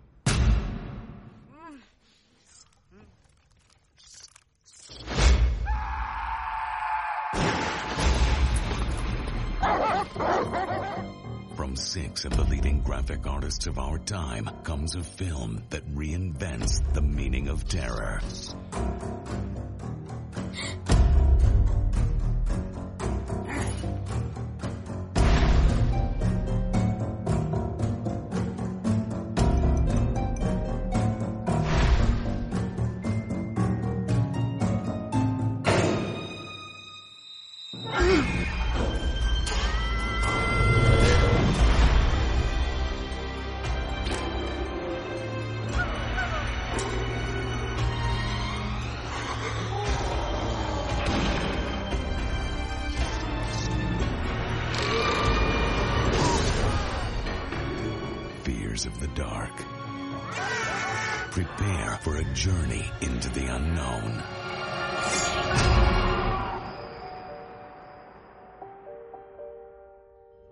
Antologia francesa que, inclusive, veja bem, né? É, por sinal, tem o, o filho lá do, do Gerard Depardieu, o Guilherme, né? Que faleceu, né? Tu soube que faleceu? o filho soube, dele? soube, soube sim. É, ele fa- faleceu jovem, né? Coitado, novinho. Aí o Guilherme faz uma das vozes lá. E, pô, e quando você vê, na época o Marcos comigo assim, ele vê os nomes do- dos quadrinistas e tal, que é o. O Charles Burns, ele tem um quadrinho muito legal, tu deve conhecer, que é o Black Hole, né? Sim, sim, com certeza. que é a história daqueles mutantes e tal, né? Eu gosto, eu gosto muito do traço do Charles Burns e eu gosto da temática também, porque também é bizarro, né, cara? É muito bizarro, é quase com. Tudo bem que quando tu fala do Junji Ito, esses caras aí é japoneses tenebrosos, são assustadores mesmo, né? Mas eu acho que Charles Burns ele manda bem pra caraca também, sabe? Nossa, eu tô vendo a- a- as imagens do, do filme aqui na, na- no IMDB e com certeza vou assistir. Eu acho que eu vou assistir antes de todos. que Eu curto muito a animação. Ele é muito legal, porque ele vai brincar com todas essas eh, narrativas e traços diferentes, né? De vários, é, de vários é, caras legais. Inclusive, eu tô vendo aqui, um dos, um dos diretores também é o Lorenzo Matotti, que era um. um é, suponho que ele não, não tenha falecido ainda, um, um desenhista italiano da, de guerrilha, assim, daquela época do Frigidaire, das, das, dos fumetti de contestação do governo, Aham. na época do. do- na época da, da linha dura ali dos anos 80, muito legal, cara. Com certeza eu vou assistir isso, com certeza. É muito legal, né? Muito legal.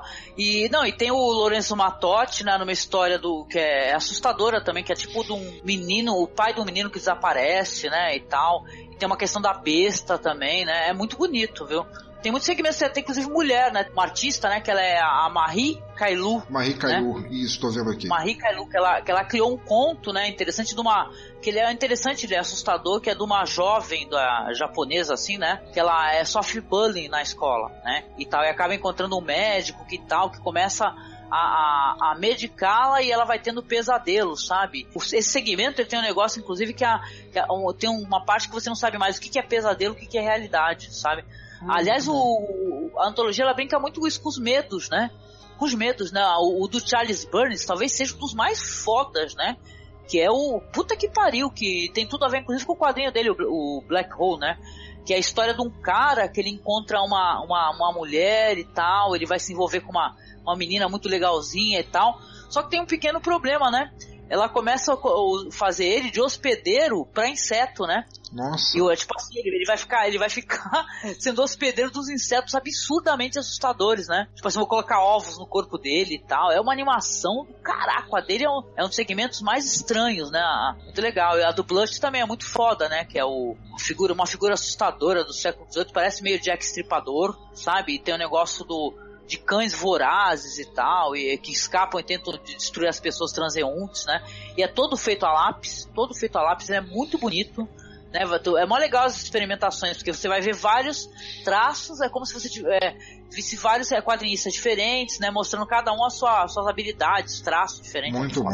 Excelente, cara. Que, que, que, indicação foda, cara, que você passou. Com certeza. Acho que eu vou botar isso no topo da lista, aliás. É, muito lindo, é muito lindo.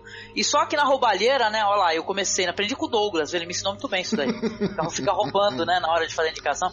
Então, não dá para terminar também essa, esse podcast, né, sem mencionar o maravilhoso Histórias Extraordinárias, né, que é do direção do Federico Fellini, o Loimali e o Roger Vadan, né? Muito bom.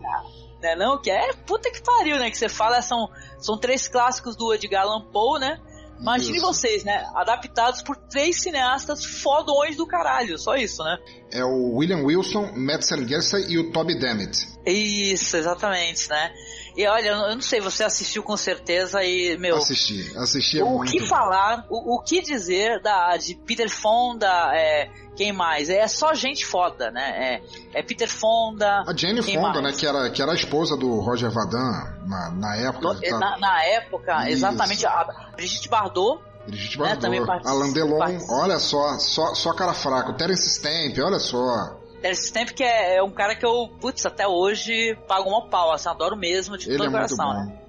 Muito é bom. muito bom, né? E tudo é surrealidade, cara. Você vai ter é, inspirações até que é, segmentos, principalmente que lembra do, do, do Mario Bava, que a gente já comentou aqui, né? Isso. E tal, né? Aquela, aquele negócio de, da, da, do demônio, né? A, a menininha fofinha vestida de branco, jogando a bolinha, né? Que é uma coisa também muito bava, né? E tal, né? É, é muito lindo, cara. O, muito bom, o, grande a, recomendação. Não, inclusive esse negócio aí, a, a né? que é a história da, da condessa promíscua e tal, eles até trocaram o sexo, né, do personagem, porque na, na história do, do Edgar Allan Poe é um cara, né? É um cara, exatamente. É um cara, né, e tal, né? É muito foda, eu acho maravilhosamente lindo e tal, e tá recomendadíssimo, cara, para vocês poderem acessar também. Pô, a título de curiosidade, eu tô vendo aqui, ele originalmente era para ter sido dirigido pelo Orson Welles, o Fellini e o Buñuel, cara. Olha só, cara. Não que não tenha Uau. ficado maravilhoso, mas imagina se tivesse principalmente Deus, né? o segmento do Buñuel, imagina como não teria sido cheio de insetos para tudo quanto é lado e... Maravilhoso, já pensou, né? É, muito legal, mas de qualquer maneira, os, é, são, são três caras importantes, ah, né? Sim, então... Fellini, o Louis Malle, o Vadan, meu Deus. Ah, muito legal. Bom, e aí, tu acha, o que, que tu acha? A gente joga umas menções honrosas aí pro pessoal poder ir atrás? Tem, o, tem os classicões, aqueles que passaram até em sessão da tarde, né? Tipo Além da Imaginação. Tem o. Sim. Como é que era aquele? O. Que o. Que o, que o Romero dirigiu Tales from the Crypt, Crypt Show, alguma coisa assim. Crypt, exatamente. Tem, tinha o Tales of the Crypt também, né? Tinha o Tales of, é, from the Crypt, que é o da revista da, da, da EC Comics, né? Que tinha o Guardião da Cripta, que, que depois virou série também, né? Virou uma, uma, eu uma assisti, série antológica. Muito boa. Eu assisti algumas. Eu, é masterizado, não sei se tu viu. Eu, eu acho que. Eu, eu, Agora... eu até gostei daquela série, mas é que eu nunca fui muito fã. Isso eu vou, vou te dizer, eu nunca fui muito fã, mesmo quando, quando moleque, assim, eu nunca fui muito fã daquele tipo de horror que era praticado no Tales from the Crypt. É, ah, é? Mas nem dos quadrinhos? não, nem dos quadrinhos. Eu, eu achava eles fraquinhos, eu achava que eles não eram. Eu achava que eles eram. O, o roteiro não era um primor, né? É, o roteiro não era um primor. Pô, os desenhos eram maravilhosos. Tinha Jack Davis, tinha Sim. um monte de gente fera, tinha o Wallace Wood desenhando. Mas o. É que, ao mesmo tempo, como eu sou. Eu sou um velho do inferno eu no, era mais fácil eu ter acesso, porque esses quadrinhos da EC Comics, eles foram mais produzidos e relançados aqui no Brasil perto dos anos 90, onde a, acho que a editora Record, ou alguma outra editora, não lembro qual, começou a lançar junto com o Love Rockets do, dos irmãos Hernandes, que era maravilhoso. Mas quando Sim. eu era criança mesmo, o que eu gostava era do quadrinho A Cripta, que eram, eram histórias de terror por autores espanhóis, franceses. E Cheguei era, a pegar também. Que era outra pegada muito mais assustadora. Então, quando eu, quando eu já era crescido, quando eu peguei esses quadrinhos do, da Cripta do Terror e tal, eu olhava e falava, ah, legal, mas, é, sabe? Sei lá, aquele... Não, é, o roteiro não era exatamente um primor, né? Eu lembro que eu. Mas eu, eu tenho uma, uma questão muito nostálgica em relação a, a, esse, a esses quadrinhos, principalmente, porque eu era tipo assim, eu começando a trabalhar, né, jovem, e comprando salgadinho e quadrinho de terror, entendeu? Olha só. É, aí eu tinha aquele negócio, aquele momento, falava, nossa, acabei de receber, passei na banca, peguei o meu quadrinho de terror e o meu do. Eu gostava daquelas coletâneas da Disney também, sabe? O- com aquelas certeza. várias coletâneas. Almanac eu- da Disney que vinha com, com as histórias do, do super. Como é que é? O Super Pato, o Morcego Vermelho. Era muito, era Aham. muito doido aquilo. Aí eu, felizaça da vida, olha só, uma época muito mais fácil da minha existência. Eu felizaça comendo salgadinho e lendo quadrinho. Aí eu é. tenho uma saudade, é muito nostálgico. Talvez se eu for reler hoje, eu vou falar, nossa, olha só o que eu adorava, gente, sou louca mesmo, né? Pô, esse da, esse- essas histórias da, da cripta que veio pro Brasil com cripta, era, é, para quem quiser procurar, era cripta com Y. Não sei por que tinha Y, mas tinha Y. Que a palavra em português Aham. devia ser com I, mas para dar um chamego eles botaram com Y.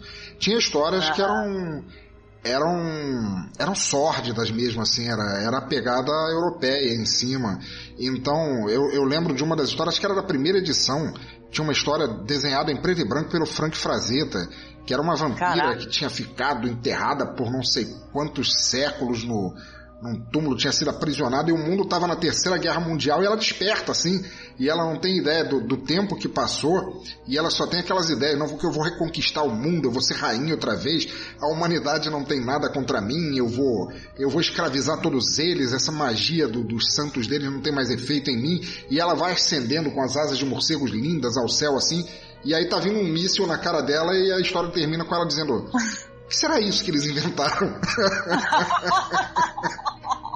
Caraca, que trágico! Muito legal, cara. Ai, genial, cara. É legal falar assim com uma pessoa assim, da tua idade, que a pessoa entende as referências, né, e tal, é mais ou menos da mesma época, muito bom. Isso, cara, é muito bom.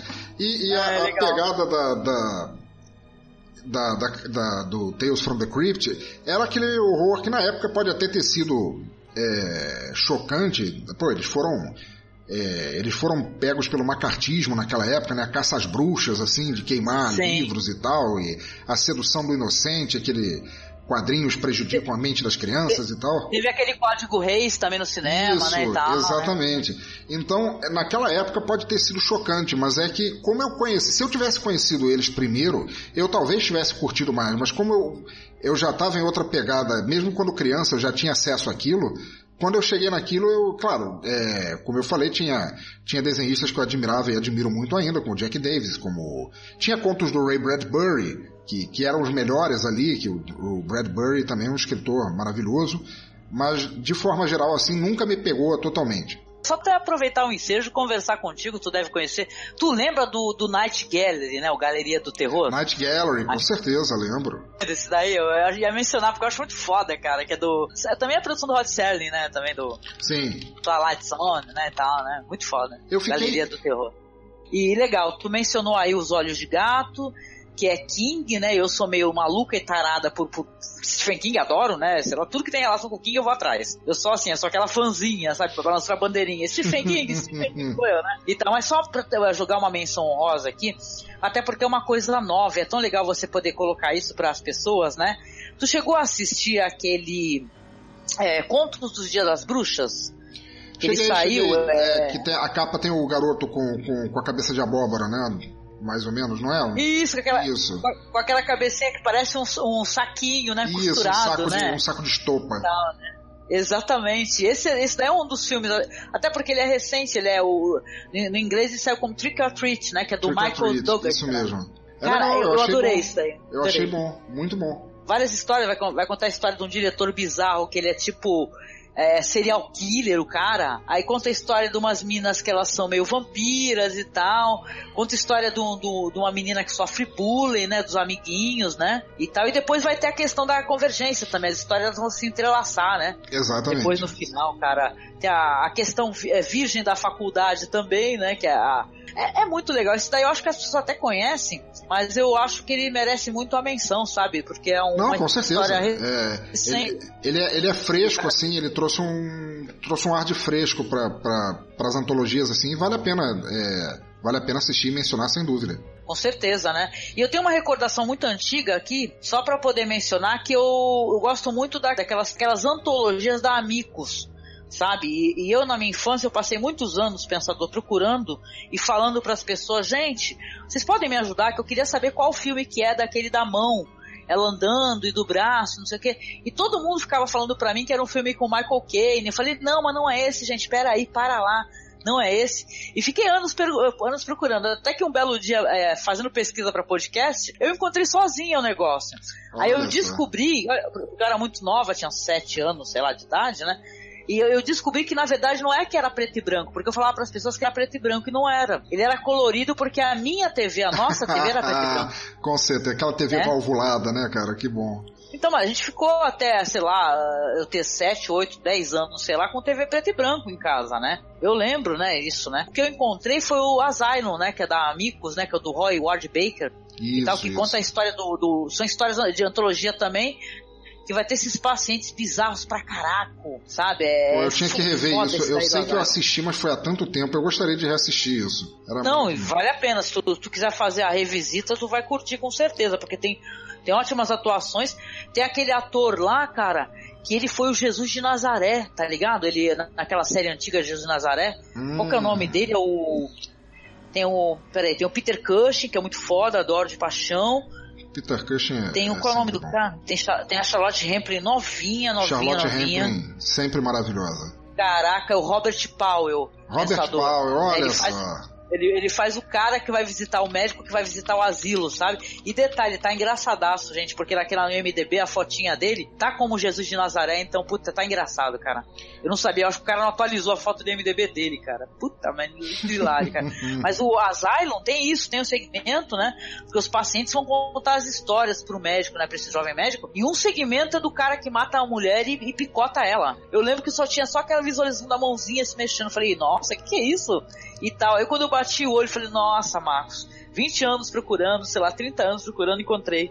Né, o... Vale muito a pena. Então, ah, por favor, gente, assistam aí o. Aqui no Brasil saiu como Asilo do Terror. Asilo 72. Do Terror, 72, é. isso mesmo. Nossa, muito bom, é um que eu tenho que rever de qualquer maneira. Deixa eu só te perguntar, se, se tem um tempinho bem rapidinho, me responde aí rápido. Como é que você vê essa, essa união que houve entre o entre as antologias e o, essa modinha que eu espero que mais ou menos esteja acabando do found footage, que é o, o, o VHS 1 e 2. O que, que, você achou? Eu tenho uma opinião muito, muito até condescendente, acho, com essa questão. Até porque eu assisti o VHS e, e tenho, como tem muitos diretores, né? Por sinal, só, eu, o que eu lembro do VHS saiu gente fazendo coisa legal, né? Sim. Saiu o cara do, do Siren, né? Do, do VHS, né? Sim, e sim. Tal. O Ty West foi um deles, que é um diretor também que, que revisita muito revisita muito filme de cinema dos anos 60 e 70. Ele fez o House of the Devil, que é muito bom. Então, eu, eu vejo com bons olhos, sabe, o, o, pensador, porque eu penso assim, né? É, porra, é muita gente querendo mostrar o trabalho, né? Às vezes são curtas que os caras poderiam deixar disponíveis ali no canal do YouTube e tal. É uma, uma espécie de união de, de, de mentes, né? De gente querendo filmar, né? Então eu vejo com simpatia, né? Ficou. E tal, eu, eu, não gosta? não, não, eu gostei também. É porque às vezes como, como tem muita gente que tem esse preconceito, claro, eu não tô, não tô julgando você é, por isso, mas é, tem muita gente que tem preconceito contra o found footage, eu acho que é, é no fim não é questão é, de ser ou não ser moda, mas é uma ferramenta de, de linguagem que já foi usada lá atrás no Pipintom, por exemplo, e, muito bem, né, por sinal. Muito bem, por Sim. sinal. E, e, que ganhou a moda e bem usada ela vale a pena. Eu, eu gostei do VHS, gostei do VHS 2. Eu acho que o VHS 2 foi um pouquinho mais puxado pro, pro humor, teve, teve umas partes muito boas. No 1 tem muito legal. Aquela, aquele segmento do, do assassino que não aparece em câmeras da mulher que vai uhum. pro meio do mato com os amigos, assim, para oferecer os amigos de isca para pegar aquele cara. E o cara não aparece na câmera, é muito legal. Eu, eu acho que É muito legal. O, o Ty West. Eu, eu tô... Opa, desculpa. Tu até que fez uma pergunta mais. Ob... Não, detalhe, você fez uma pergunta mais objetiva e eu não dei uma resposta exata para tua pergunta. Agora que eu reparei, tu perguntou exatamente a questão do, do found footage, né? O que, que eu acho disso, né? Do, do found footage. Eu, eu, então, eu, eu acho que tá esgotado também, né? Se a, respondendo mesmo a tua pergunta. Gente, teve gente que trabalhou muito bem, a gente teve o cara lá do REC, isso. Pelo menos no primeiro segmento, né, e tal. A gente teve aquele lá que, que foi legal porque não tinha o advento da internet, né, que era o, Bruxa, Bruxa de Blair, né?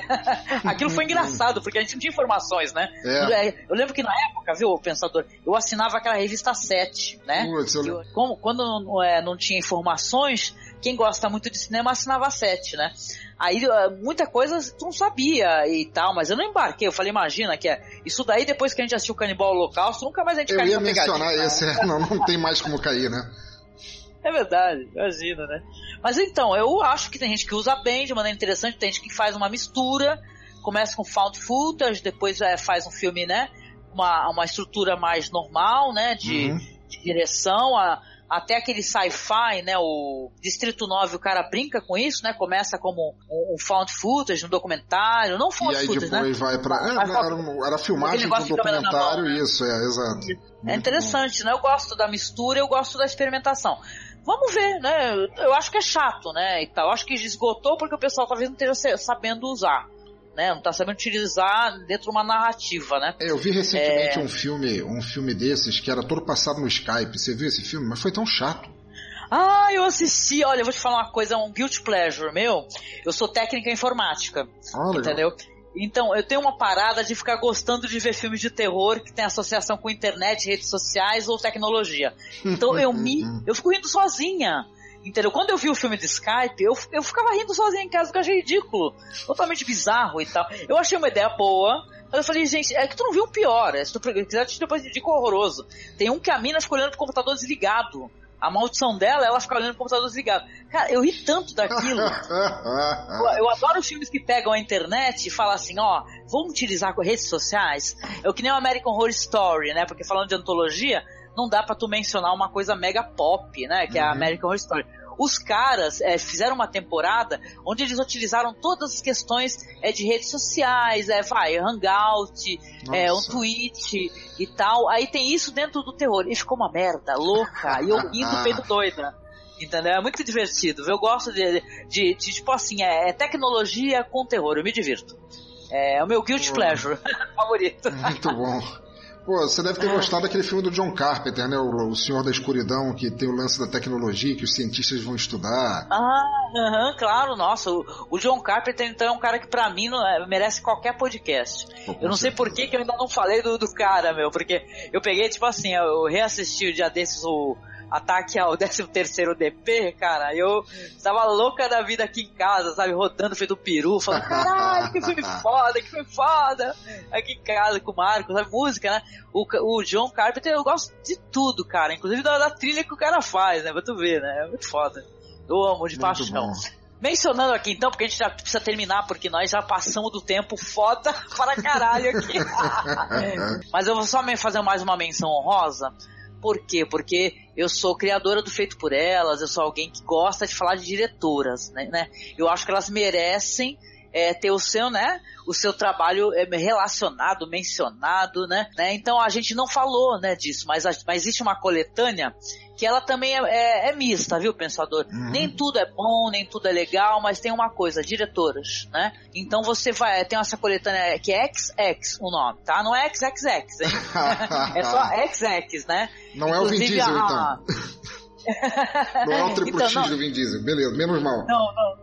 Não é, não é, né? Mas tem uma coisa legal, porque a capa do DVD. Tô vendo aqui. inclusive, É uma, É uma espécie caveira de, batom, né? né? É uma marca de batom em forma de caveira. Muito bom. Exatamente, né? Muito, achei muito bem bolado e gostei muito da capa, né? Tem histórias legais, tem histórias que não são tão interessantes, mas de qualquer maneira são diretoras, né? Então é uma coletânea de diretoras, né? Então vale a pena você dar uma assistida. É detalhe que é desse ano, ou seja, vendo. é uma coisa, é uma coisa recente, mas vai ser aquele negócio, vai pegar uma história inter- interessante, a outra que é mais ou menos, né, e tal. São várias abordagens. É aquilo que eu tava falando, sabe? Que é uma coisa que eu simpatizo. É muita gente trabalhando junto, que podia, sei lá, pegar o seu curta ali, de, sei lá, de 5 minutos, 10 minutos, botar no YouTube, no Vimeo, mas não. Pega, faz uma, uma reunião de pessoas, né? Dentro de um tema e tal. Apesar que esse daí ele é, o, te- o tema também ele é mais é, é, fluido, né? Tem vários temas específicos, não tem nenhum tipo de tema só, né? Tem de tudo. Mas vale a pena a menção aqui, menção honrosíssima ao, ao, ao XX. Muito bem, vou 2017. assistir também. Inclusive, uma, da, uma das diretoras, ela foi produtora do VHS 1 e 2. Aham, pra tu Muito ver, essa daí já, já sabe do babado, né? Muito bom. Não, e antes de fechar, ó lá, antes de fechar, por favor, procurem, procurem, procurem o Teatro do Bizarro, tá? Que é o, o Teatro do Bizarro é uma, é uma, uma antologia também que ela faz a, a referências a, a, uma pesquisa que eu tenho, pessoal, é, que é muito querida, que é o, o Teatro do Grand Guignol, sabe? Então, contar histórias sinistras com um grande maravilhoso... É o, não, eu já vi quem é, é o Udo Krier.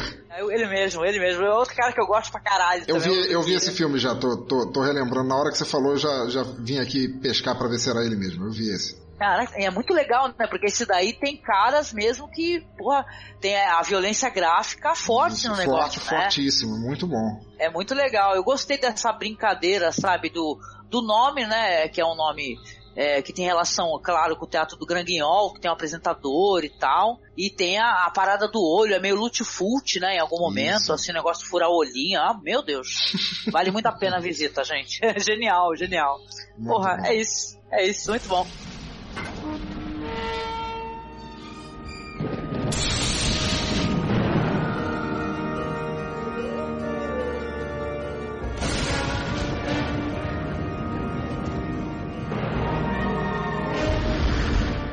Poxa, eu quero agradecer aqui a, a, presença pela primeira vez, mas caramba, eu espero que, tenha, que você volte outras vezes, que eu adorei conversar contigo. Pô, muito, muito obrigado, mesmo. cara, muito, muito bom. bom. Muito bom. Olha, foi uma honra para mim, uma honra inigualável. Sou um fã incondicional de cinema de terror, para quem ouve minhas baboseiras lá sabe disso. E, pô, sempre fui tiete da, da, da Angélica, dos podcasts do Cine Masmorra, do, oh, de tudo que, que dela, honra. do Noriega, do, do, do, Douglas, de tudo. E olha, participar aqui, olha, já posso marcar, sabe, aquela lista de coisas para fazer antes de morrer. ah, imagina! Então acho que tu vai ter que continuar marcando, que por mim você volta sempre, por Pô, favor, você obrigado. retorna pra nossa casa. Me convida também, se tu puder, que eu, que eu adoro também participar do podcast dos outros. Pô, com certeza, com certeza. Vai ser um prazer muito grande, cara. Olha, tô tão feliz de, de poder. É, porque a gente, o ouvinte não sabe, mas a gente já tentou participar juntos é, mais vezes. Assim, hoje era pro Marcos estar aqui com a gente, só que o Marcos, um, um trabalhador capitalista, né? Daqueles, né? Trabalha demais e fica desmaiando de cansaço, né? E não pôde participar com a gente. Mas foi um papo maravilhoso. Adorei conversar contigo mesmo, de coração, viu? Igualmente. Poxa vida. E eu quero, ouvinte, que você vá lá visitar o nosso querido Pensador Louco, né? Eu até brinquei no, no, no Twitter, né? Eu gravei com o Lorde Velho, agora eu quero gravar com o Pensador Louco, né? Porque eu adoro nomes assim. eu também botei um tique na minha lista, entendeu? Porque tem esse negócio, eu gosto de nomes bizarros também, né? Olha aí, olha, tá aí o exumador que não te deixa negar, né? É, então é isso, ouvinte querido. Muito obrigada. Você escutou aqui algumas recomendações. A gente deixou de fora aqui, né, o Pensador, uns 50 filmes, no mínimo, né? Fácil. Que a gente não falou. Contando por baixo. Mas, olha, contando por baixo, mas a gente recomendou alguns bem legais, caso você não conheça. Você vai ter oportunidade de conhecer agora, tá? A gente continua com as nossas gravações, tá? Os nossos podcasts do mês do horror. Então, se você puder, não esqueça de nos apadrinhar, cara. Vá lá, clique no link do padrinho é, sei lá, doe pra gente 5, 10 reais, o que você puder doar. Não deixe de doar e deixe também o nosso trabalho continuar, né? Isso é incentivo ao nosso trabalho, à nossa produção. E se você quiser mandar um e-mail pra gente, você manda um e-mail para contato.cinemasmorra.gmail.com que é o nosso e-mail. Lá no Facebook, na nossa fanpage, é só você seguir, curtir. Vai lá, é facebook.com barra cinemasmorra e o nosso Twitter, que é arroba masmorra underline cast. É isso, pensador. Terminamos? Pô, muito bom, muito bom. Olha, foi, foi um episódio antológico, por assim yes, dizer. Sim. E é isso, gente. Então até o próximo podcast. Beijo. Até mais. Abração.